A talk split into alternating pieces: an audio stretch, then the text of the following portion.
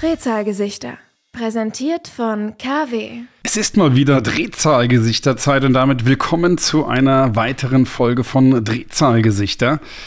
Heute zu Gast Tobias Wolf. Jetzt wird der eine oder andere sagen, wer?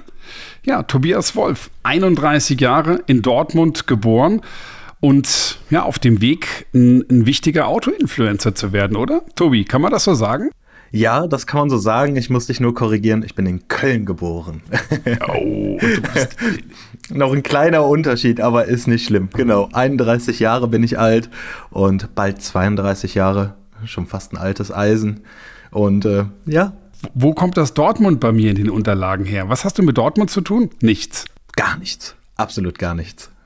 Ich habe ein Herz für den BVB. Das kann es vielleicht sein. Also Köln, Dortmund gegeneinander spielt, dann hast du dann habe ich ein Problem. Ja, dann, dann, dann freue ich mich für beide. Aber ansonsten ist im Herzen wirklich der Kölner. Der, Kölner der, Vorteil, der Vorteil an Köln ist, du bist näher am Nürburgring, oder? Ich bin sehr nah dran, sehr, sehr nah dran, ja. Also, wenn die Autobahn frei ist, würde ich sagen, brauche ich vielleicht maximal 38 bis 40 Minuten. Das geht dann schon. Wir steigen schon tief ein. Tobias, du musst dich einfach mal unseren Zuschauern, unseren Zuhörern mal vorstellen. Was genau ist Tobias Wolf? Was macht Tobias Wolf und warum bist du auf dem Weg, ein wichtiger Auto-Influencer zu werden? ja, ich bin Tobias Wolf und habe angefangen, ganz normal meine Ausbildung äh, in einem Telekommunikationsgeschäft zu tätigen und bin dadurch irgendwann an meine Frau gestoßen. Und meine Frau ist schon Jahrzehnte, würde ich jetzt sagen, äh, Video-Creatorin, Influencerin, wie man das alles schimpfen oder nennen mag. Und dadurch habe ich dann irgendwann auch mit diesem Thema angefangen und habe natürlich meine Leidenschaft, mein Hobby, Motorsport was ich auch nie aufgegeben habe, ähm, hat mich einfach damit begleitet und irgendwann habe ich dann angefangen, auch Content über Autos und Motorsport zu erstellen.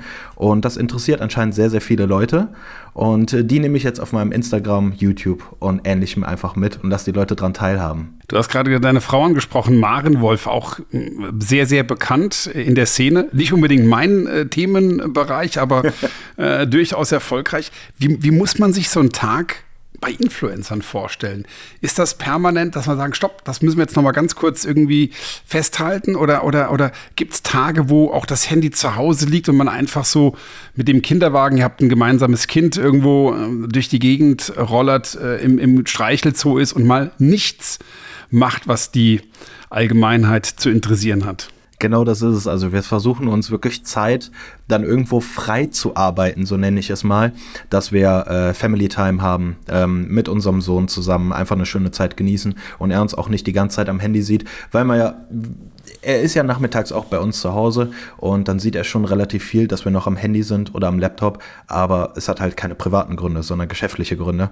Und äh, daher versuchen wir immer so einen Ausgleich zu finden, dass er weiß, ah, okay, meine Mama und mein Papa, die konzentrieren sich gerade nur auf mich und ich denke, das muss auch sein. Aber ansonsten, wie sieht dein Tag aus?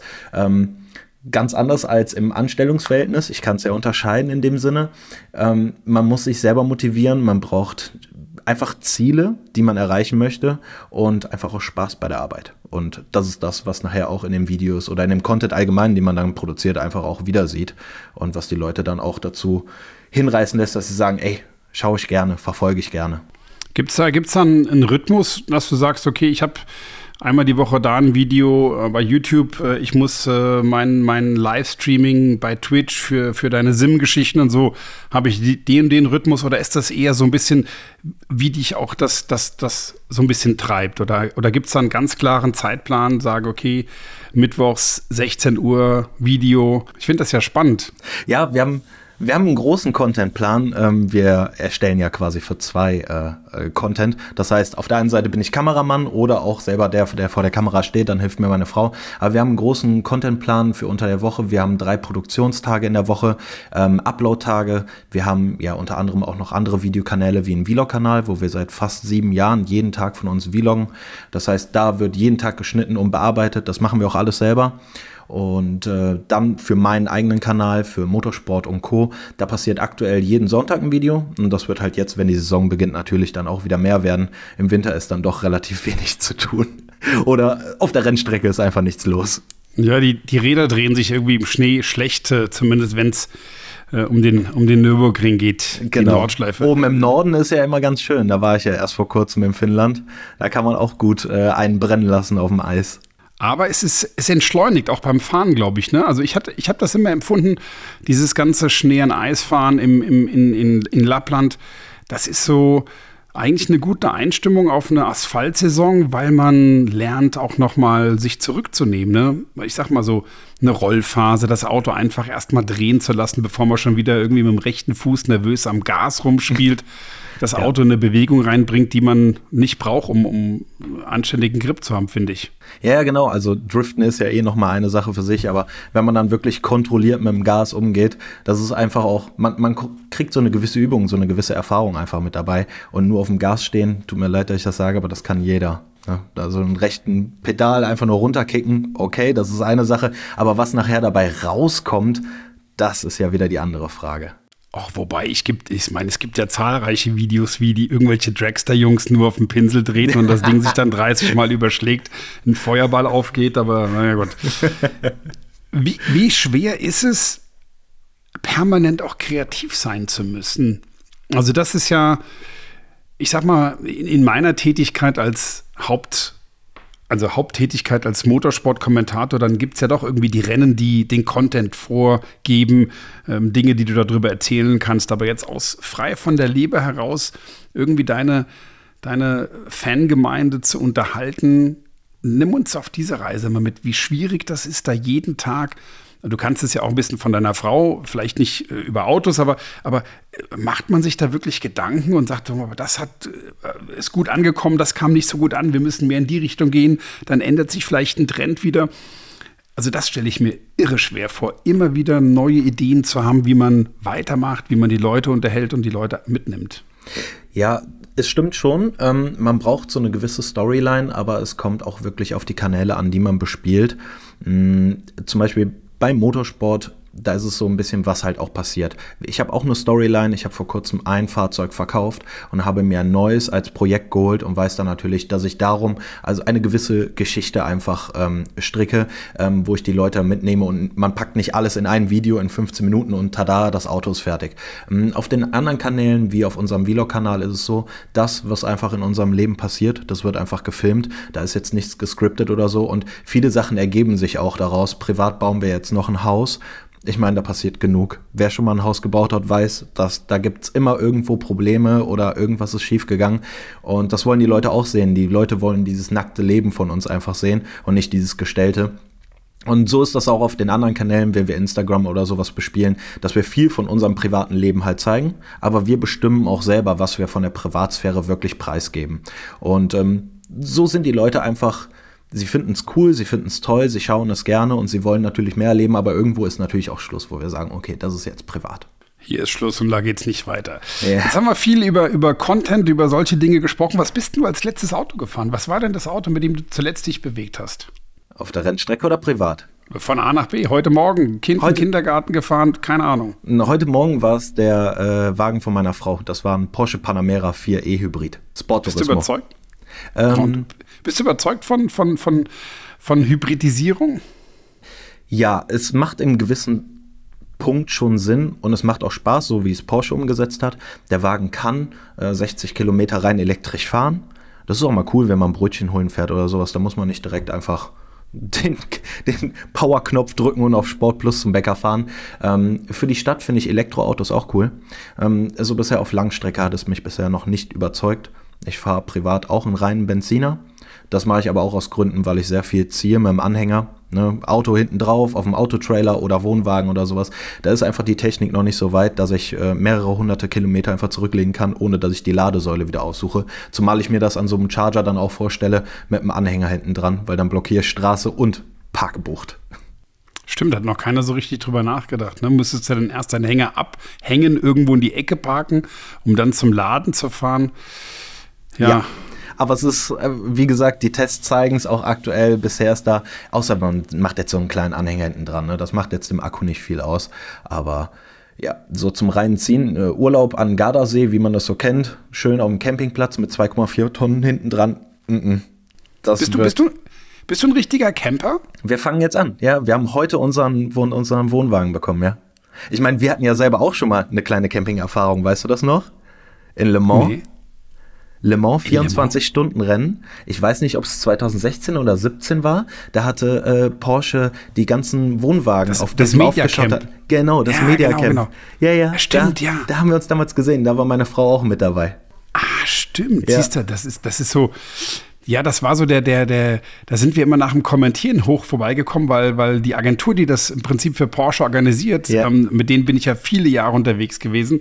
Und deswegen haben wir da immer unser Feierabendbier auch getrunken und ja. das war immer ganz lustig. Das gemütliche Stimmt, ja. Feuer mit dabei. Ja. ja. Ja. ja, das war richtig gut. Da war noch die Special-Lackierung ähm, äh, vom Porsche. Ich glaube, sie haben auch in dem Jahr gewonnen.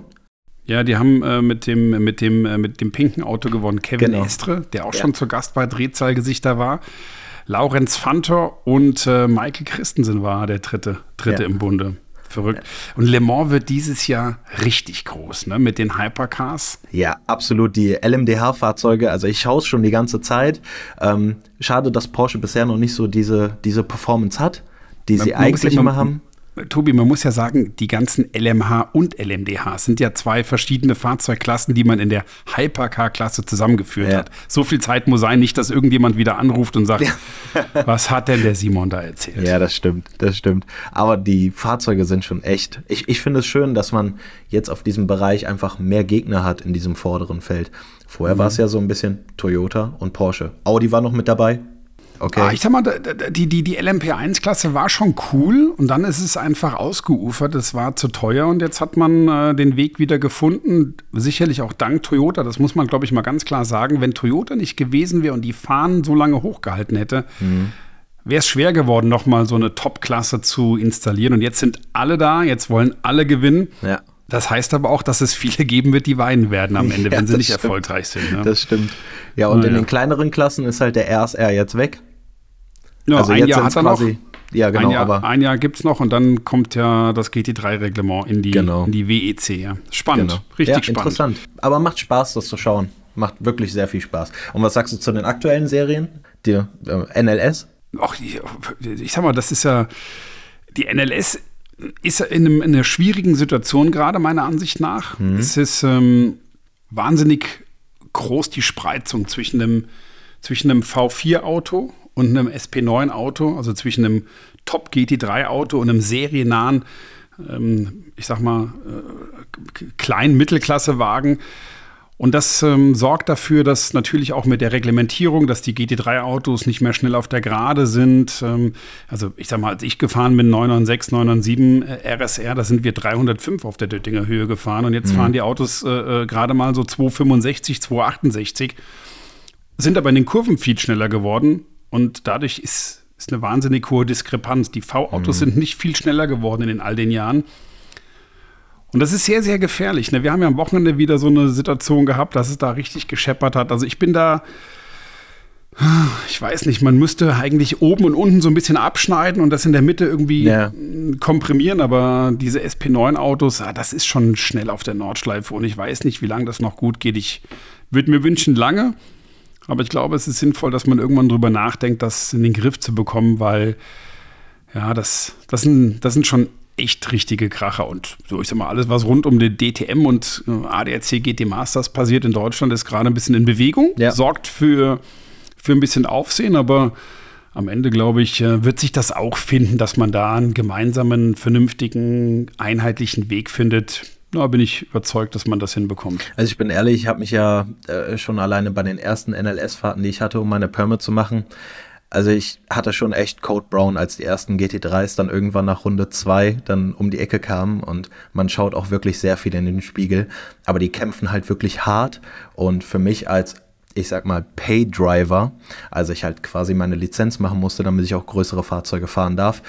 Mhm. Man geht ja nicht mit der Einstellung ran, ich versuche jetzt unbedingt in dieser Klasse zu gewinnen, wenn ich jetzt erstmal eigentlich überhaupt ins Ziel kommen möchte. Man hat eigentlich ein ganz anderes Ziel. Ich möchte ins Ziel kommen und ihr GT3-Fahrer, ihr wollt alle gewinnen. Und das ist so ein bisschen, puh, das hat schon so ein bisschen Angst gemacht. Man gewöhnt sich dran, aber auch dann nachher beim 24-Stunden-Rennen ist es echt man kann sich das irgendwie gar nicht so vorstellen. Man schaut es irgendwie im TV und man sieht dann irgendwie nachts viel im, äh, im Betrieb aus der Boxengasse raus. Aber was wirklich in den Fahrzeugen abgeht, das ist ganz was anderes. Also mein Herzschlag war wirklich extrem hoch.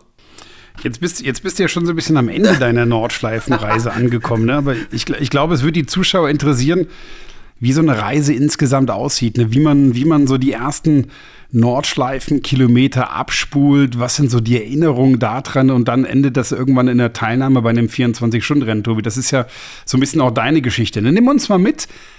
Kannst du dich noch an deine allererste Nordschleifenrunde erinnern? Ich kann mich an meine ganz allererste Nordschleifenrunde erinnern mit meinem privaten Auto. Allerdings ist diese Reise, bei mir hat sie viel, viel früher gestartet, warum ich überhaupt auf die Nordschleife wollte. Und zwar neben okay. ähm, Fußball, den ich damals ausgeübt habe, ganz normal im Verein, ähm, habe ich immer sehr gerne das 24-Stunden-Rennen geschaut. Egal, 2003, 2004, als nachher die DTM-Autos mit reinkamen, die Zackspeed Viper und alle, die da mitgefahren sind. Das ist eine für mich eine unglaubliche Zeit gewesen und ich habe so gerne geschaut und war dann auch nachher mit Freunden selber beim 24-Stunden-Rennen direkt vor Ort. Wir sind um die Nordschleife gelaufen und diese Faszination, diese Strecke, das hat für mich ich habe auch damals Michael Schumacher, Formel 1, unglaublich. Ich war ein Fan. Ich habe jeden Sonntag mit meinem Vater geschaut. Allerdings, diese Nordschleife hat mich nie losgelassen. Und es war klar, wenn ich den Führerschein habe, will ich da unbedingt mit meinem privaten Auto drauf fahren. Und ich glaube, das ist auch das Problem, weil da hat mich die Sucht gepackt. Und dann wollte ich auch von der Nordschleife nicht mehr weg. Ähm, das war ein BMW E36 320 Coupé in Boston Grün ohne M-Paket und bin da drüber gefahren, bin in einem Sitz hin und her gerutscht wie auf so einer Ledercouch.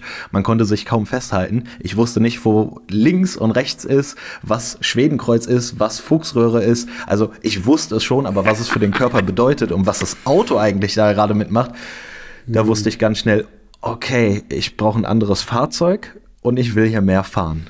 Aber war das nach der ersten Runde klar, oder was? Ja, das war klar. Vor allem, man bekommt ja auch diese Eindrücke, diese Eindrücke allein auf dem Parkplatz, man sieht schon Leute, die es viel, viel ernster nehmen, die mit 997 oder sowas da standen. Und man dachte sich so, meine Güte, da würde ich jetzt auch gerne drin fahren und die Notschleife auf diese Art und Weise erleben. Also ja. du bist deine allererste Runde selber gefahren. Du bist ja. nicht irgendwo mitgefahren Nein. und hast gesagt, zeig mir das mal. Nein. Nein. Also so war das bei mir. Christoph Maischak hat mich das erste Mal mitgenommen in seinem VW Golf GTI. Das war ein Zweier-Golf ja, oh, leck mich, das werde ich nie vergessen, habe ich mich eingeschissen, komplett, aber das war brutal. Ja. Also die erste Runde selber gefahren und, und, und dann direkt ausgefahren, gesagt, es muss alles besser ja, werden. Ja, also gut, wenn man das jetzt bewerten würde, wie ich gefahren bin, ist es halt wirklich, äh, wie auf rohen Eiern bin ich da gefahren. Ähm, auch, auch, mehr geblinkt und Platz gemacht als alles andere. Äh, da bin ich jetzt nicht wie ein Profi-Rennfahrer gefahren, aber so wobei, dieses ganze Spüren. Ja, ich mein, es, es, gab ja noch keine so richtige Simulation, dass man die Nordschleife ja. mal lernen konnte. Man musste da hin und dann hat man genau. vom Zuschauen aus dem Fernsehen kannte man so ein bisschen was und dann hat man sich da irgendwie langgehangelt, oder? Ja, genau. Da waren das noch ganz andere Preise bei den Touris. Da hat man noch ganz woanders das Ticket gekauft dafür.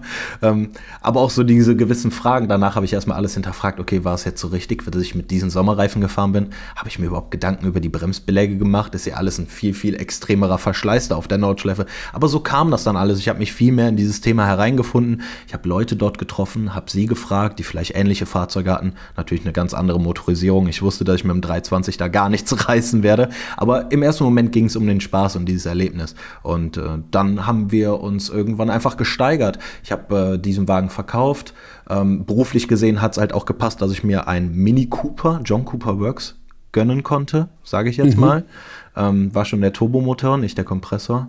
Und äh, das ist natürlich wie ein Go-Kart. Da kam ein altes Feeling zurück von damals. Aber, aber ist es, glaube ich, also ich würde ja jedem empfehlen, der sich die Nordschleife oder der sich der Nordschleife nähern möchte, maximal mit 150 PS zu beginnen. Eigentlich sogar reicht sogar weniger PS dafür. Ja, aber, aber ja, ich würde ja genau, aber ich würde auch nicht mehr PS empfehlen, auf gar keinen Fall. Alles andere ist, man kommt in Geschwindigkeiten an gefährlichen Situationen, wo man einfach wirklich nicht abfliegen will und das scheppert. Und es tut auch schon mit 150 PS weh. Ich glaube, es geht gar nicht darum, dass es scheppert, sondern um einfach die Strecke wirklich zu lernen. Für mich ist es so, dass du in einem Auto, das einfach Kurvenende, Beginn der nächsten Kurve, du nicht genug Zeit hast, um drüber nachzudenken, was als nächstes wirklich kommt. Und das mhm. ist ja gerade auf der Nordschleife, das endet ja nicht. Du hast äh, Anfang der Runde, es ist ja relativ kurvenarm, um mhm. das mal so zu formulieren. Ja. Und dann bist du schon irgendwie so, ja, und dann hast du deinen Fluss und dann auf einmal kommt das Karussell. Und dann geht das ja, Ja. bap, bap, bap, bap, bap, bap, bap. So, stell dir vor, du fährst Hedwigshöhe raus, beschleunigst dann mit einem GT2 RS einmal da durch und dann bist du ja in 0,2 Sekunden ähm, am Wippermann Ja. und hast gar keine Zeit drüber nachzudenken. Das geht links über den Curb, rechts nochmal über den Curb, bumm, runter in die Senke, hoch, dann bam. Das ist ja. Dann bist du schon im Brünnchen und dann geht's über Und- Eiskurve und, direkt. Und ja. du wirst nie eine richtig gute Linie finden und einen sauberen Strich fahren oder du brauchst einfach viel, viel länger, wenn du gleich mit einem PS-starken Auto da rumfährst, als wenn du mit so einer Krücke dich da wirklich durchquälst Ja. und äh, den Schwung brauchst, damit du irgendwo irgendjemand überholen kannst. Und das ist, glaube ich, ähm, Aber kannst du dich an, dein, an deine erste eigene Fahrt erinnern, mit welchem Auto du drüber gefahren bist? Nee, das kann, also das ist, nee, ich, also ich bin äh, mein erstes 24-Stunden-Rennen gefahren. Also ich bin, genau, ich bin, der erste Versuch über die Nordschleife zu fahren, der endete in der Ford-Kurve auf dem Beifahrersitz bei meinem Bruder, weil er das Ding abgelegt hat. Da war an Ostern, ähm, war große Grand Prix-Strecke und Nordschleifenrunde und wir haben, also das war eine lustige Geschichte, die müsste man auch irgendwann mal erzählen. Danach mit äh, äh, Auto kaputt ist, was Auto von der Mutter, aber das ist, äh, führt, führt glaube ich, zu weit. Okay. Ähm, aber meine eigene selbe Runde, ich, das war irgendwann kurz vor diesem 24-Stunden-Rennen, das ich gefahren bin. Ähm, das ist mein erstes und da habe ich irgendwie ein paar Runden vorher trainiert, aber ich bin nicht viel Nordschleife gefahren, bevor ich erstmal Rennen gefahren bin. Damals auf einem 993 Cup Auto. Wir hatten, wir hatten in der Folge mit Niki Reder drüber gesprochen. Niki Reder und ich sind gemeinsam unser erstes 24-Stunden-Rennen zusammengefahren. Das war sehr, sehr lustig. Oh, geil. Ähm, ja, also relativ wenig PS. Dann hast du gesagt, okay, das muss jetzt hier irgendwie weitergehen. Ähm, und der Mini Cooper kam dann äh, mit Turbomotor. Genau, mit Turbomotor und dann ja, überlegt man halt schon über die ersten Umbauten, die man machen kann. Man sieht ja andere Fahrzeuge da dran, man kann sich im Internet informieren darüber. Was, was ist, was ist das Erste, was man braucht, damit man auf der Nordschleife besser, performanter unterwegs ist oder deinen Ansprüchen gerecht wird? Also was ich ist finde, als man erstes sollte- geändert worden am Mini? Man sollte als erstes überhaupt in seine Sicherheit und an die Sicherheit an andere denken, denn äh, das, was als erstes nachlässt auf der Nordschleife, das sind die Bremsbeläge und die Bremsflüssigkeit. Und das ist so ein extrem großes Sicherheitsmanko, was alle haben.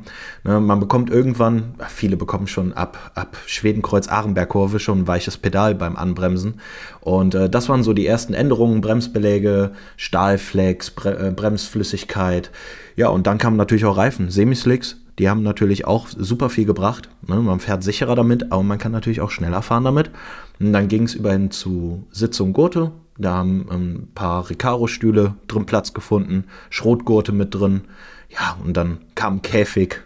Und dann so dieser ganze Spielkram, der noch dazugehört. Ne? Dieses typische, hier mach ich noch einen Diffusor und was weiß ich, CAE-Shifter für besseres Schalten. Ne? Da, da gibt es ja alles, was man mittlerweile ändern kann. Und dann kann man natürlich noch Gewicht machen. Dann kann man noch alles von der Innenausstattung rausholen. Aber du bist immer noch mit dem serienmäßigen Fahrwerk rumgefahren, oder wie muss ich das jetzt verstehen? Ja, zu dem Zeitpunkt, anfangs ja, weil ich keine Ahnung darüber hatte. Und äh, viele hatten ja natürlich auch Federn. Manche hatten auch ein paar Fahrwerke drin, aber es war halt alles so low budget irgendwie erstmal. Und äh, dann irgendwann habe ich mir, kein Spaß, mein erstes KW Clubsport gekauft. Ich habe einen KW Clubsport geholt. Das ist auch out of the box gewesen. Da wurde nicht großartig viel dran verändert, weil ich auch wieder keine Ahnung hatte, wie ich die Klicks einstelle und ähnliches. Da haben mir dann andere Leute später dabei geholfen, äh, um dieses richtige Setup zu finden und wie ich mich daran fühle. Und das hat nochmal wirklich mit den Semislicks alles geändert am Auto. Weil dann geht es von dieser typischen Schiffsbewegung, um wie sich das Auto rollt und neigt, rüber zu, okay, jetzt stehe ich, beweg mich bitte. Also von der AIDA dann zu einem anständigen äh, Wakeboard-Boot oder sage ich mal vorsichtig. Wer, wer, hat dir geholfen bei Klicks und Einstellungen, dass du dein richtiges Setup findest? Das ist ja, das ist ja etwas, was super spannend ist. Weil man erlebt das ja immer wieder, gerade bei diesen Track Days, gerade bei dem Nordschleife fahren, dann stehen alle da oben rum nach ihren Runden und dann wird gefachsimpelt. Gefachsimpelt, ja, genau. Ja. Nee, nee, nee, nee. Also ich habe das probiert, wenn du da nicht die zwei Klicks aufmachst und dann vergiss es, das Auto ist im Rebound einfach. Das ist ja, da hörst du ja Geschichten, wo du dir einfach nur denkst, wer hat dir eigentlich den Dünnpfiff Ja, erzählt? genau. Also für mich war es erstmal, dass ich überhaupt erstmal erfahren musste, was bedeutet das, wenn ich das alles umstelle. Und das ist eigentlich finde ich auch das Wichtigste. Man muss erstmal wissen, was passiert mit dem Fahrwerk und was passiert mit dem Dämpfer und was passiert mit dem Auto. Und ja. dann natürlich das Spüren auch mit dabei. Das heißt, ich hatte ein paar Freunde, die sind schon sehr bewandert auch in dem Bereich. Der eine schraubt auch viel äh, für andere Motorsportfirmen und die haben mir dabei geholfen, probier das mal aus und probier das mal aus. Und da gibt es halt für mich dieses Sprichwort, probieren geht über studieren. Man kann sich mhm. den Kopf zerbrechen und über alles Mögliche labern und auch 100.000 Tipps gerne annehmen. Man muss sich selber damit wohlfühlen. Ne, es war für mich das, das perfekte Setup mh. und nicht für alle Welt da draußen.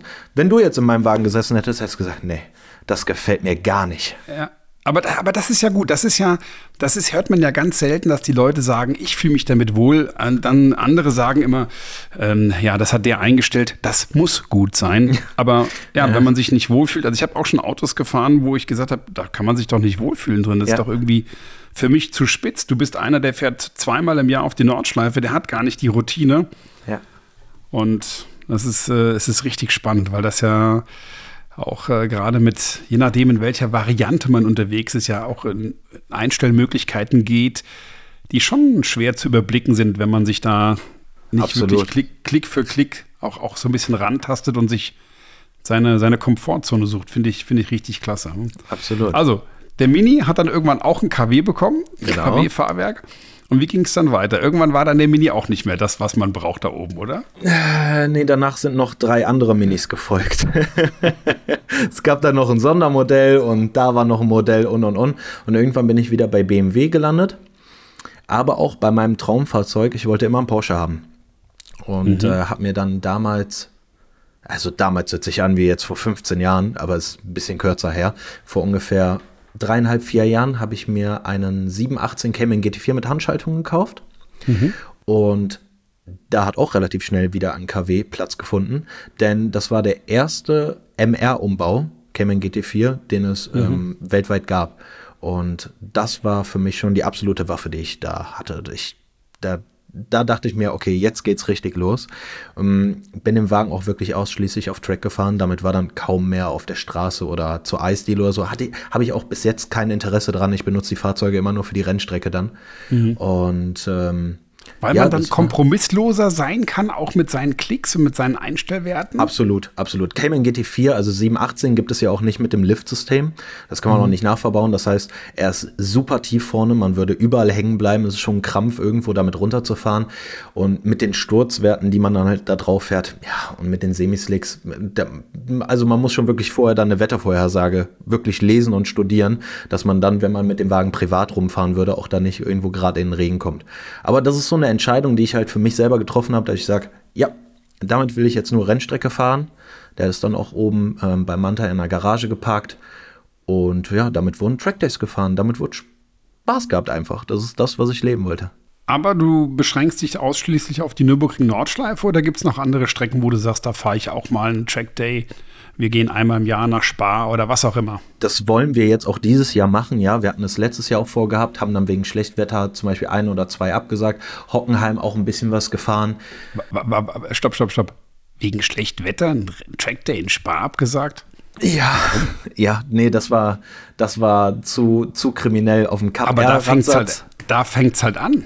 Ja. Mit dem richtigen Regen. Ja, aber also da sind die, die ganzen Fußballspieler, ja da sind die ganzen Fußballspieler nämlich in der Kabine und da können die richtigen Rennfahrer anständig zeigen, ähm, wie der nasse Asphalt gestreichelt wird. Das stimmt, das stimmt, aber das mache ich gerne auf der Nordschleife.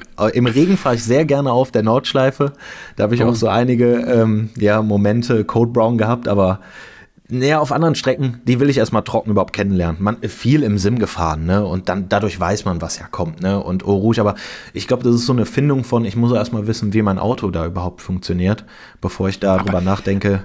Aber lernt man das nicht bei Nässe noch viel, viel besser? Ich finde ja, dass die Nässe so ein bisschen aufdeckt, Dinge, die vielleicht im Trocknen durch einen super Reifen, weil der mega Grip hat, einfach so ein bisschen auch weg. Ähm, es, es, es, fällt nicht so auf. Im Regen, wenn du da hochkommst, das Rad vorne ist kalt, du lenkst ein Camel gerade und das Ding fährt geradeaus, weißt du, okay, irgendwas ist das doof. War zu viel. Ja, ja, das, war, ja, das stimmt. Ich finde, du kannst, du kannst auch ein bisschen was über den Reifenluftdruck lernen, wenn du bei Nässe fährst, weil das natürlich ein bisschen deutlicher zu spüren ist.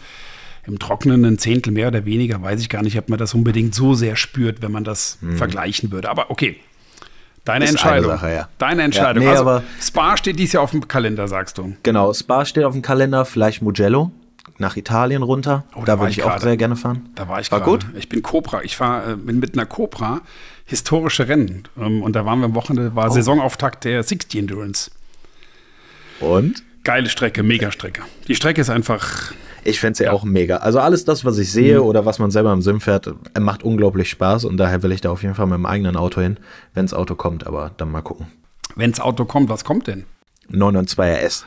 Aber da gibt es ja ein paar Liefer. 992 Schwierigkeiten. GT3 RS meinst du? Genau, 992 GT3S, ja. Das war jetzt so die Möglichkeit, die ich, ich habe es angeboten bekommen und äh, diese Chance habe ich ergriffen, weil ich glaube, es gibt aktuell kein Fahrzeug auf dem Markt, was äh, rennstreckentauglicher ist als dieser Wagen.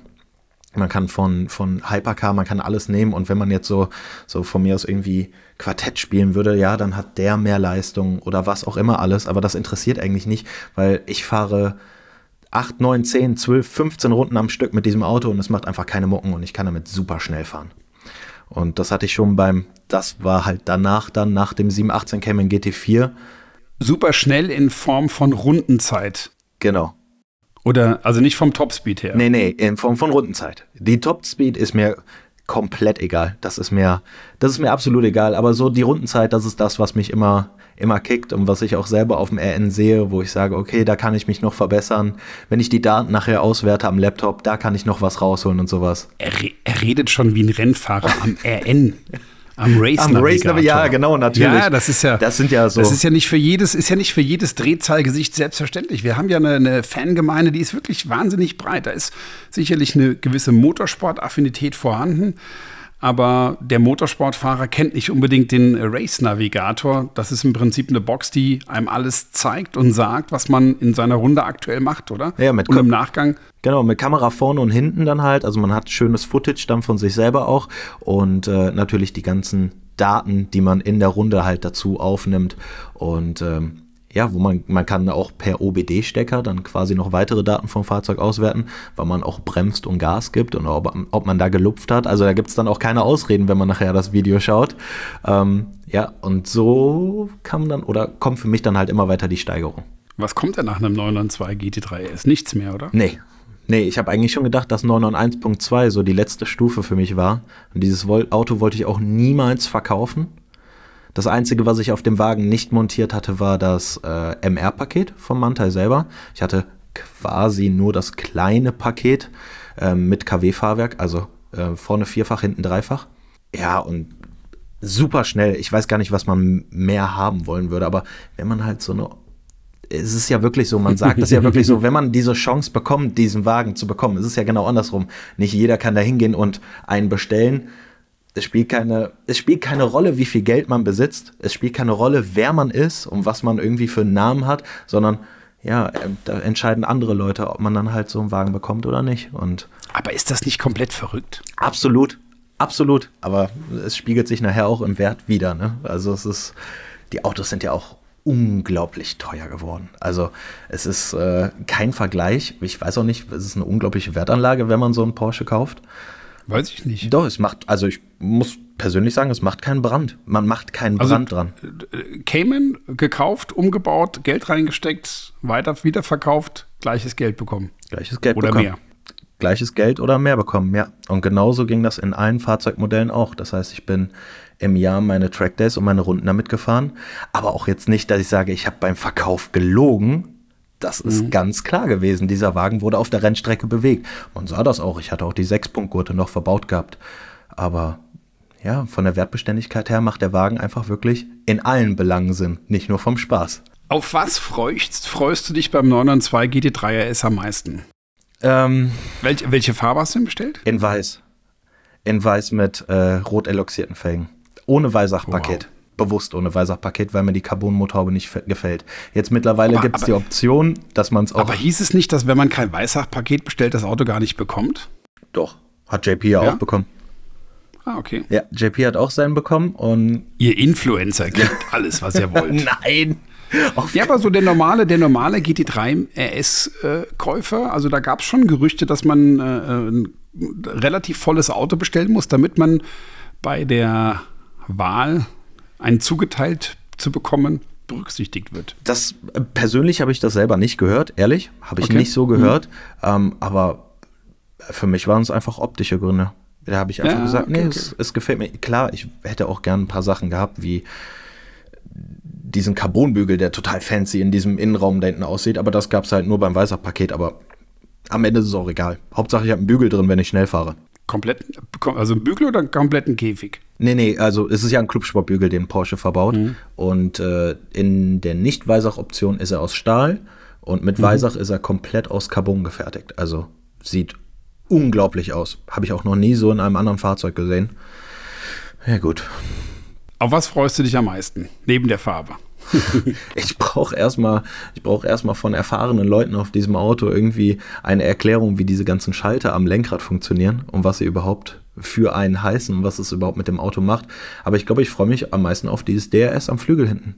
Das heißt, man tippt oder wie man es in der Formel 1 sieht, entweder selber am Lenkrad oder man lässt die Software, das Auto es selber machen und man spürt diesen Anpressdruck einfach, der ja laut Datenblatt ab 280 km/h über 800 Kilo hinten erzeugt. Das muss unglaublich sein. Ich habe auch mit ein paar Porsche-Werksfahrern da gesprochen, die meinten, das geht schon sehr, sehr nah an einen richtigen Rennwagen dran. Und ich glaube, dann gibt es wirklich nichts Besseres für die Rennstrecke. Dennoch baust du dir auch noch ein Ringtool auf, oder? Genau, ja, nebenbei. Nebenbei ein Ringtool. Nebenbei, ja klar, so das Nein, nein, nein. nee, das ist ja der Unterschied. Also ich baue es mir wirklich selber auf. Das heißt, ich, äh, ich stelle nicht einfach irgendwo ab und sage, hier, nimmt mein Geld und baut mal um und schickt mir nachher die Rechnung. Ich habe Spaß daran zu schrauben. Build not board heißt das doch, dieser Sticker. Ne? Ja, genau. Ja, den gibt's auch. Ja, das stimmt. Also das heißt, Aber, aber dann sag uns, was, was ist, wenn, wenn du sagst, so ein GT3 RS ist ja schon Endstufe, ne? Also ich glaube, ich teile deine Meinung, es wird nicht viel geben, was schneller um die Nordschleife fährt. Also was zumindest, ich sag mal so im Bereich von 500.000 Euro äh, äh, monetär ist. ja. Aber dennoch hat man äh, Bock auf ein Ringtool, das man selbst baut. Was ist die Zielsetzung dahinter? Da- Der Weg, diese Reise zu gehen, ein Auto zu bauen? Oder am Ende dann ganz anders, viel puristischer die Nordschleife auch noch mal zu erleben? Genau das Letztere. Es ist puristischer, die Nordschleife zu erleben, über die Curbsrädern und es ist ein ganz anderes Fahren, wirklich ein absolut anderes Fahren. Ich habe bewusst mir einen E46 325 Coupé geholt und äh, der wurde jetzt Stück bei Stück, wie ich es eben bei dem Mini erklärt habe, dann umgebaut und ähm, damit zu fahren, vor allem auch in der Truppe. Ich sage immer so, man findet überall auf der Nordschleife mit so einem Fahrzeug Gegner, in Anführungszeichen Gegner. Bei den Touristenfahrten ist es ja kein Rennen, man hat einfach nur Spaß und man hat einen schönen, einen schönen Sonntag oder einen schönen Samstag, was auch immer. Aber wenn man mit ein paar Leuten zusammenfährt und es sind einfach viele Leute, die mit ihrem Clio RS kommen, mit ihrem Honda Civic kommen oder ähnliches, es ist ein ganz, ganz anderes Fahren und es macht viel mehr Spaß, als wenn man mit so einem überlegenen UFO da auftaucht. Ich finde es auch eigentlich relativ unangenehm, wenn man an den Touristenfahrten, während alle eigentlich nur Spaß haben wollten, mit so einem Höllengerät ankommt, weil dann ist es mehr zeigen, als dass man irgendwie doch dieses Fahren möchte. Deswegen, Aber, aber gehört das nicht da so ein bisschen dazu?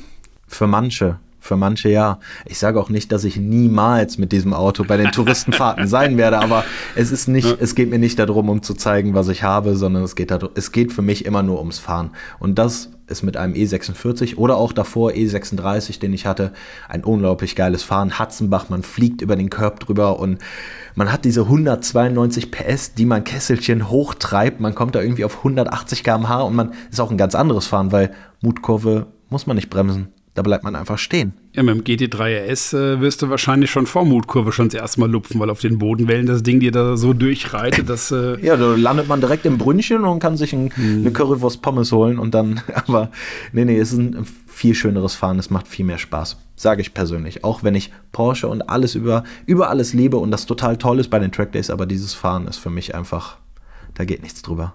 Na gut, man kann, man muss ja nicht unbedingt einen E46 nehmen, man kann ja auch einen alten Porsche nehmen, geht ja auch theoretisch. Ja, das ist natürlich auch wieder mit Kosten verbunden. Das ist aber dann wieder die Wertanlage, die du vorhin angesprochen Genau, hast. das ne? heißt, man versucht ja auch ein bisschen den Wert des Fahrzeuges zu erhalten. Also wenn ich jetzt in einem Jahr 40.000 Kilometer auf dem Wagen prügeln würde, boah, weiß ich nicht, ob man dann noch wirklich eine großartige Wertanlage hat. Aber das, was ich bei meinem kleinen BMW mache, bei meinem alten BMW. Das ist ja egal. Und wenn was kaputt geht, dann wird es selber repariert, dann schaut man, was kaputt ist halt. Ne? Wir haben eine kleine Hobbywerkstatt am Nürburgring, eine kleine Halle mit einer kleinen Bühne drin und da wird halt selber geschraubt. Das ist interessant. Ja. Aber so, Selber schrauben. so, so, so erfährt man auch viel fürs Fahrzeug. Ne? Das ist, wie ich es eben mit den Klicks gesagt habe. Ne? Man muss erstmal verstehen, was da überhaupt passiert, bevor man sich selber vielleicht daran traut. Oder für mich ist es Mhm. einfach wichtig, diese ganzen Sachen zu verstehen und was man da ändert. Jetzt bist du ein bekennender Touristenfahrer, glaube ich, kann man sagen. Kann man ein sagen. Fan. Ja. Dennoch bist du aber auch äh, beim 24-Stunden-Rennen jetzt schon zweimal an den Start gewesen. Ja. Das war halt dieses Goal, was ich dann immer hatte. Also das heißt, ich habe von 24-Stunden-Rennen geträumt. Ich habe quasi dir zugeguckt, wie du gefahren bist. Und ihr hattet ja 2010 seid ihr ja mit einem straßenzugelassenen GT3 RS gefahren. Gesamt 13. geworden. 375 Runden. Absolut verrückt. Und dann ist der Wagen ja noch vom Nürburgring bis nach Stuttgart wieder gefahren, oder? Genau, wir sind, wir sind von Weissach hochgefahren und dann nach dem Rennen wieder runtergefahren, ja, definitiv. Ja, es war, war äh, ein cooles Ding. Aber also meine eigentliche Frage ist ja, wenn jemand so im Touristenverkehr unterwegs ist, wo du ja selber sagst, da geht es eigentlich um Spaß haben, ja, da ballert man auch, auch, auch mal einen weg, wie man das halt so formuliert. Ne? Das ist ja nicht, dass man einem die Karre fährt, sondern man fährt an dem anständig vorbei. Aber dennoch ist es ja eine ganz andere Ausrichtung, oder? Dieses Touristenfahren und das Rennfahren. Ich kenne wenige, die beides konsequent machen. Also die meisten Racer, die ich kenne, sagen, ich fahre keinen Meter Touristenverkehr. Das ist mir alles ein bisschen zu wild. Ja, es kann bei den Touristenfahrten wild sein. Es kommt drauf an, wer da gerade fährt oder was für ein Wochentag ist, weil es einfach leider Leute gibt, die sich nicht beherrschen können, die einfach Sachen machen, die auch ganz klar dort Die gibt es verboten beim, die sind. gibt's beim, die gibt's beim Rennen aber auch. Genau, die gibt es beim Rennen aber auch, aber ich sag mal so, die Leute, die im Rennen fahren, ob in der NLS oder RCN oder wie die Rennserien alle heißen, die haben ja schon eine gewisse Grunderfahrung. Die wissen ja schon, wie so ein Auto funktioniert. Und das, das ist schon viel wert. Ich meine, dafür sind aber auf der anderen Seite die Touristenfahrten da. Jeder darf sie erleben. Ne? Also das heißt, man macht auch gerne mal eine Kaffeefahrt ne? oder Oma und Opa fahren mal über den Ring, weil sie es aus alte Zeiten kennen. Deswegen, und die haben auch ihren Platz und ihre Daseinsberechtigung. Man muss halt einfach nur als Fahrer auch damit umgehen, dass diese Leute auf der Strecke sind und dafür diesen Respekt einfach auch haben und diesen Schutz den Leuten auch geben. Wenn man dann nur ganz wild rumhackt, dann geht das irgendwann in die Hose. Gibt's, wir haben ja zuletzt jetzt gesehen, am, am, auf der Nordschleife bei der NLS gab es jetzt am Wochenende mal wieder einen Permit-Entzug. Gibt es sowas beim Touriverkehr auch, dass man, dass der Nürburgring theoretisch sagt, du fährst jetzt erstmal ein halbes Jahr nicht mehr? Äh, ja. Gibt es. Gibt's das? Gibt es. Okay, es, gibt auch, es gibt auch gelbe Karten, die ausgesprochen werden. Ja. Ich habe auch, selber schon mal- ich hab auch selber schon mal eine gelbe Karte bekommen. Ja. Für was? Ähm, äh, in dem Touristenverkehr ist es nur erlaubt, links zu überholen. Das heißt, Ja, wie im Straßenverkehr. Ist, ja Genau. eine ist, ja, ist, ja, ist, ja eine, ist ja eine Mautstraße, ne? so heißt es im Verkehrsdeutsch offiziell. Genau, also ne? da gilt die StVO. Und äh, naja, die Person hat das aber nicht so ganz verstanden und hat mir auch einen Blinker gesetzt. Also die Person wollte mich überholen lassen, ist aber die ganze Zeit links gefahren, hat einen Blinker links gemacht. Und dann habe ich halt die Lichthupe betätigt für fahr doch bitte rechts rüber und habe auch gerne noch geblinkt. Und das hat der Streckenposten gesehen und er hat die Lichthupe als etwas gewertet, was man natürlich auch nicht auf der Nordschleife machen sollte. Und damit war dann am Ende, gab es einen Funkspruch, da hieß es hier, gelbe Karte, wir haben gesehen, du hast Fernlicht benutzt, ne? jetzt beherrschen, sonst geht's für einen Tag runter. Das heißt, du kommst dann äh, am Ende deiner Runde Döttinger Höhe Touristenausfahrt und dann steht dann einer mit der gelben Flagge und sagt so, you. Ja, nicht die gelbe Flagge, aber die wird halt quasi von den Ordnern vorne dann ausgesprochen. Da heißt es dann, ja, wir haben dich gesehen, ne? das war das letzte Mal, ne? überlegst du nochmal, bevor du das machst. Ja, so, so läuft aber auch für diverse andere Sachen. Driften und sowas ist natürlich auch rigoros verboten dort. Ne? Und manche übertreiben es dann, die fliegen dann halt runter. Ob für einen Tag oder ob sie dann für länger runterfliegen, das weiß ich nicht. Das ist alles im Ermessen der Ordner, aber das gibt es da. Ich finde es auch gut, dass es diese Strafen gibt, ne? sonst wäre das ja ein Schlaraffenrand für Lehen. Dann könnte man da einfach sich austoben und machen, was man will. Ja gut, aber dennoch, glaube ich, kann man sich ganz gut da oben austoben. Ne? Zumindest wenn man vernünftig strukturiertes, äh, vernünftig gepoltes, kann man nirgendwo mehr seine Autoleidenschaft frönen als am Nürburgring oben. Ja, das stimmt. Ich glaube, das können wir, können wir so sagen, Das, oder? das stimmt, das stimmt. Ich meine, so Sportauto-Perfektionstrainings oder sowas, die sind schon echt so über zwei Tage da zu fahren. Man steht morgens früh auf und man weiß, man geht wieder auf die Nordschleife drauf. Das ist einfach genial. Nimm uns mal mit auf deiner Runde. Wenn das losgeht, jetzt nehmen wir mal die Touristenfahrerrunde. Ähm, fährst dann an der Schranke raus, Döttinger Höhe, dann wird durchbeschleunigt, dritter, vierter, fünfter Gang und dann geht's äh, in den Tiergarten erstmal die Senke runter. Nimm uns mal mit, wo sind denn deine Ecken, wo du sagst, ja, das ist neben der gesamten Strecke, das ist eine, eine, eine, Stelle, wo ich jedes Mal noch schweißnasse Hände bekomme, weil ich mich drauf freue oder weil ich da irgendwie nie so richtig den Rhythmus gefunden habe. Lass uns mal so durchgehen. Wo sind denn so deine, deine Sahnestücke? Ja, also mein Sahnestück kommt schon relativ am Anfang von der Strecke. Mm, also wir gehen über den Hatzenbach drüber, da habe ich noch sehr viel Spaß. Äh, man mhm. geht über den Körb und dann geht es Anfahrt Flugplatz. Und also Quiddelbach und dann Flugplatz und Flugplatz ist äh, eine Stelle, da habe ich leider eine gewisse Erfahrung gemacht. Da bin ich mit meinem privaten Wagen abgeflogen damals. Und also Quiddelbacher Höhe bist du abgeflogen, nee, nicht Flugplatz. Flugplatz bin ich abgeflogen. Also oben die Kuppe. Genau, nach der Kuppe die rechts. Da bin ich zu weit das nach ist aber links. Quittelbach, das ist aber Quittelbacher Höhe. Ist dann schon, okay, dann ist es schon, ja. Der Flugplatz, Flugplatz geht erst dahinter los. Das ist ja ein Segelflugplatz gewesen, ähm, als das Ding gebaut wurde. Und der ist ja in dieser Freifläche nach dieser Doppel äh, rechts erst. Ich glaube, das ist so, ist es schwierig jetzt zu betilten, ob ich jetzt Quiddelbach oder Flugplatz abgeflogen ja. bin, weil da bin ich ja nur, vor, da bin ich ja nur aufs Gras gekommen, aber eingeschlagen bin ich, glaube ich, Flugplatz und zum Stillschlag okay. gekommen bin ich kurz vor Schwedenkreuz. Also das oh. war, ja, es hat schon heftig gerumst. Das ist so eine, ja, ich glaube, das ist eine Erfahrung, die ich gemacht habe, die mich aber auch gleichzeitig gebremst hat. Ich gehe jetzt viel, viel ja, äh, ruhiger an dieses ganze Thema dran, egal ob es Trackdays oder Touristenfahrten sind. Bin aber beim Trackday abgeflogen, nicht bei den Touristenfahrten. Mhm. Ähm, aber das ist so eine Stelle für mich, mh, hm, da weiß ich immer noch nicht, da, da, da lasse ich vielleicht noch 10, 15 km/h liegen, wenn ich jetzt mit einem schnellen Auto unterwegs bin. So bei dem BMW weiß ich, da geht voll durch. Da habe ich vielleicht 170 drauf, was auch schon viel ist, aber ich weiß, dass der Wagen das macht. Aber so an die Grenze beim Porsche zu kommen, wo ich weiß, pff, ob man jetzt da 185, 190 drauf hat, schon am Kurveneingang, das kann schon viel ausmachen, weil man kommt ja schon so 10, 15 Zentimeter vielleicht mehr raus. Spielt, spielt, der Preis, spielt der Preis von einem Fahrzeug eine Rolle, ob man sich mehr ans Limit traut oder nicht? Ja. Auch wenn es alles versichert ist, aber ja, auf jeden Fall. Also ich glaube, da hatte ich letztens ein Gespräch mit einem Freund drüber. Ich glaube, so richtig abschalten kann man nur, wenn man ein Werksfahrer ist und man weiß, das Team hat gesagt, gib alles, fahr um Sieg, egal wie du es machst. Und wenn es dann nicht geklappt hat und man dann abgeflogen ist beim Alles geben, dann zahlt man den Wagen nicht selber, dann hat man wirklich den Kopf aus. Aber wenn man mit seinem eigenen privaten Wagen da fährt, also ich glaube, ich werde niemals den Kopf ausmachen können und sagen können, ist egal. Und was sagst du? Hm? Kannst du den Kopf komplett ausmachen? Dazu bin ich zu alt mittlerweile. Meine Kinder sind zu groß.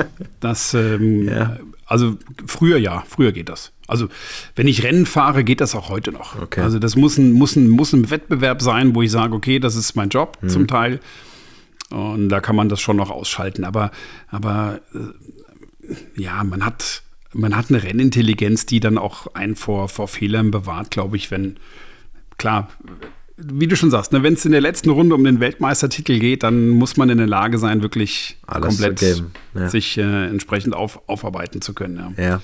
aber das ist ja, wie spannend. gesagt so eine Stelle, Flugplatz, ja, da habe ich halt einfach eine Erinnerung dran. Die ist mhm. manchmal so ein bisschen, hm, okay, die genieße ich mit Vorsicht. Aber ansonsten Stellen, die.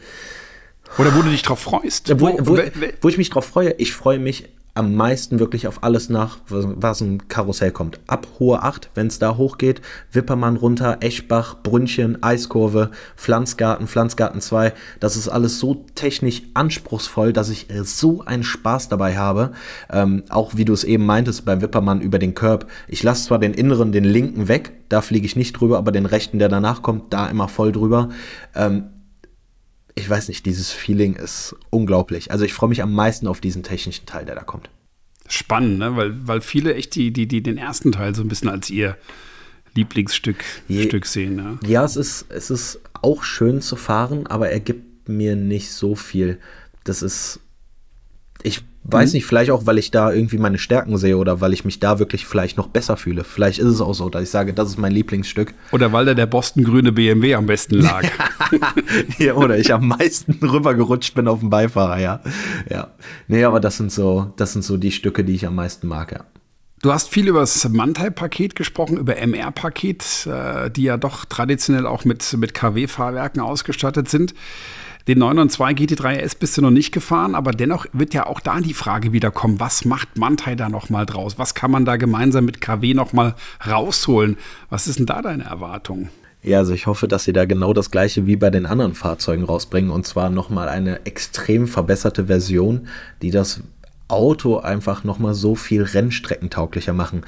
Aber, mein, aber, ist die aktuelle Version nicht schon so krass mit diesem DRS-System und alles? Ist es nicht schon so krass, das ganze Aerobike, das ist ja schon so krass rennstreckentauglich. Ich gemacht. würde es trotzdem in Frage stellen, in Sachen Fahrwerk. Nicht in allem anderen, aber in, in Sachen Fahrwerk okay. auf jeden Fall. Ich meine, man kann ihn ja auch mit Magnesiumfelgen bestellen. Ne? Das, was will man dann noch ändern an den Felgen? Ähm, ja, vielleicht Bremsbeläge natürlich noch, aber man kann es auch Porsche gar nicht vorwerfen. Sie versuchen ja immer noch, den Wagen irgendwo ein bisschen straßentauglich zu machen. Ja, auch wenn der Wagen eigentlich weit vom straßentauglich weg ist, aber er, er hat ja ein Kennzeichen dran. Ne? Man muss ja irgendwo einen kleinen Kompromiss eingehen. Aber es ist schon, es ist schon ein Statement. Ne? Man hat ja immer wieder so diese ganzen, ich sag mal so, diese ganzen sportlichen Derivate der Hersteller, also keine Ahnung, M3 nehme oder, oder, oder, oder äh, Mercedes mit der C-Klasse, die, die, da gab es immer mal einen Modellzyklus, der war ein bisschen brav, dann gab es mal wieder einen, der war ein bisschen lauter, auch optisch. Ja. Aber das, was Porsche da jetzt rausgehauen hat, ist halt schon äh, sehr, sehr laut, wenn man damit ähm, wie du vorhin gesagt hast, zum Bäcker fährt. Ne? Ja, Dann genau. Ist das richtig laut. Ja. Also ja, braucht man gutes Selbstbewusstsein. Aber wenn man dann trotzdem am Lenkrad etwas einstellen kann, so wie es ja bei dem neuen sein wird, glaube ich trotzdem mhm. nicht, dass es das Maximale ist, was man aus dem Wagen rausholen kann. Und das ist halt etwas, wo Mantai und KW zusammen auf jeden Fall anpacken werden. Und da, ich weiß es nicht, das ist alles nur Wunschdenken, was ich gerade habe, aber auf jeden Fall äh, dieses Thema nochmal angreifen werden und dann irgendwann nochmal sagen können, okay, hier könnt ihr haben, wenn ihr wollt. Was wünschst du dir für deine ähm, Community? Für meine Community, was ich mir wünsche. Standardmäßig, ich wünsche mir erstmal für meine Community Gesundheit. Ne? Und dass sie einfach Spaß daran haben, egal von wem sie den Content schauen, dass sie einfach das genießen und irgendwo im Hinterkopf haben, wie viel Mühe und Arbeit sich die Leute geben, damit man einfach auch ein anderes Medium, genauso wie der Podcast es hier auch ist, was wir alles damals vor vielen Jahren, also vielen Jahren, vor fünf, sechs, sieben Jahren gab es das alles nicht so in diesem Ausmaß, einfach wirklich genießen und ähm, ja, wir einfach hoffentlich auch zusammen eine gute Zeit haben. Du hast einen Sohn, ne? Ja. Was wünschst du dem äh, als erstes Auto? Mit was soll er mal anfangen, Auto zu fahren? Er ist noch ein bisschen hin, ich weiß aber. Also am liebsten würde ich dann einen von meinen umgebauten Autos einfach behalten. Also richtig oldschool, den BMW E46. Der wird dann halt ja nochmal 16 Jahre älter sein. Also dann ist es wirklich ein Oldtimer. Ob wir ihn dann fahren können noch, das ist natürlich die andere Frage. Aber vielleicht ja, lasse ich, ich lasse einfach Na, dann. Klar. Ja, hoffentlich. Nur weil 2035 keine Verbrenner mehr erlaubt sind, dürfen wir doch die alten Buden noch alle fahren. Ja, ich hoffe, dass der Sprit dann noch bezahlbar ist. Ja, der wird dann billiger. Ja, das stimmt auch. Das kann auch sein, ja. Aber das ist irgendwas, irgendwas, was ich noch im, im Schuppen dann irgendwie abgedeckt habe, Jahre nicht gefahren bin. Das soll er dann als erstes fahren mit mir auf dem Beifahrersitz. Aber vorher und, soll er Go-Kart fahren. Da muss er direkt erstmal. da muss er durch. Da muss er durch. Und wenn er, und wenn er sagt, Papa, ich habe gar keinen Lust, einen Führerschein zu machen, wird er enterbt. Lust, einen Führerschein zu machen oder Lust, Go-Kart zu fahren? Das ist ein, ja, einen Führerschein alles. braucht man schon im Leben. Also es kommt natürlich darauf an, wie wir uns, vielleicht hat irgendjemand äh, ein fliegendes Taxi erfunden oder so. Das kann natürlich auch alles sein, aber einen Führerschein aber braucht Köln, er, da muss er. Aber Köln, Köln brauchst du nicht zwingend einen Führerschein. Also ich habe mit, äh, mit einem meiner Söhne, der hat ganz schön gebraucht, bis er den Führerschein gemacht hat, obwohl ich es ja, glaube ich, vorlebe, dass Autofahren doch wichtig ist. Boah, ich hoffe, dass mein aber, Bruder diesen Podcast nie hört, aber mein Bruder hat auch sehr lange gebraucht. Um ehrlich zu sagen, hat er bis zu seinem 28. Lebensjahr gebraucht. Weil, aber wenn die Notwendigkeit nicht da ist, ich finde das ja klasse, wenn ja, man das genau. trotzdem so es, organisiert Es, es bekommt, war diese ne? Notwendigkeit, er ist halt Student, er fährt mit der KVB, also so heißen die Verkehrsbetriebe in Köln und äh, ja, brauche ich nicht. Kostet doch alles Geld. Ich fahre mit der Bahn. Und was hat ihn motiviert, ihn dann doch zu machen? Dass ich ihm gesagt habe, dass es auch noch Menschen und Leute gibt da draußen, äh, wie zum Beispiel Oma und Co., die dich auch gerne sehen würden oder die Hilfe brauchen und es nicht immer sein kann, dass ich halt der Autofahrer bin oder ich dich dann quasi mit einsacke. Du musst auch mal ein bisschen selber. Sag ich, du kannst einen Führerschein ja einfach in der Tasche haben. Und wenn er notwendig ist, dann benutzt ihn. Sage ich, du bist nicht darauf angewiesen, nur weil du einen Führerschein hast, dass du dir jetzt ein Auto kaufen musst und musst es anmelden. Sage ich, aber ihn haben es besser. Haben es besser als brauchen. Und wie haben sich seine Drehzahlgefühle entwickelt, jetzt wo er selbst fährt? Schwierig, äh, irgendein Auto Okay. von mir will er gar nicht anfassen, weil er sagt, nee, wenn ich da irgendwas kaputt mache, will ich gar nicht zahlen oder sowas. Ich sage ihm aber, du musst gar keine Angst haben, du brauchst Vertrauen, du musst selber Vertrauen haben. Er hat jetzt einen, einfach einen Kleinwagen, einen älteren Kleinwagen. Da habe ich auch gesagt, der ist auch perfekt für dich zum Üben und zum Fahren. Sage ich, das ist egal, wenn du da eine, eine Beule oder eine Blitsch reinmachst. Einfach, fahr einfach. Natürlich pass auf andere Verkehrsteilnehmer auf, aber ne, jetzt ist es nicht, dass man da einen 1000 Euro Schaden hat. Vielleicht machst du ihm V3 rein, um ihm so ein bisschen die Autoleidenschaft äh, äh, noch ein bisschen, bisschen äh, näher zu bringen und dann wird er irgendwann sagen, wow, Ja, das Ding ja. geht um die Ecke. Der, oder er ruft mich an und sagt, nee, nee, ich komme hier nicht mehr vom Parkplatz runter, weil ich so tief geschraubt habe, dass er, dass er kratzt. V3 heißt nicht automatisch tief zu schrauben, es heißt einfach nur ein besseres Fahrgefühl zu erleben. Genau, Aber das stimmt. das äh, ist ein anderes Thema. Tobias, ähm, vielen Dank für deine Zeit. Es war echt spannend, mit jemandem zu, ähm, zu sprechen, der wirklich den Nürburgring als seine Heimat bezeichnet und da viele Stationen durchgemacht hat. Vom Trackday-Fahrer mit äh, der ersten Runde im Boston-grünen BMW bis hin jetzt bald zur ersten Runde im 992 GT3S, auch wenn er damit da oben nicht fahren möchte, natürlich nicht, aber dafür ist er am Ende des Tages gebaut. Und äh, apropos Bau, viel Spaß beim E E46 325 CI. Ich bin mal gespannt, wenn wir den da oben sehen. Dankeschön. Vielen, vielen Dank, dass ich dabei sein durfte. Und äh, ja, ich freue mich. Ich mag den Podcast. Also auf jeden Fall hört euch nochmal den anderen Podcast an von den ganzen anderen Kollegen, die vorher da waren. Ich habe es auch getan. Das ist richtig cool. Vielen Dank und ähm, damit sagen wir bis bald. Drehzahlgesichter. Präsentiert von KW.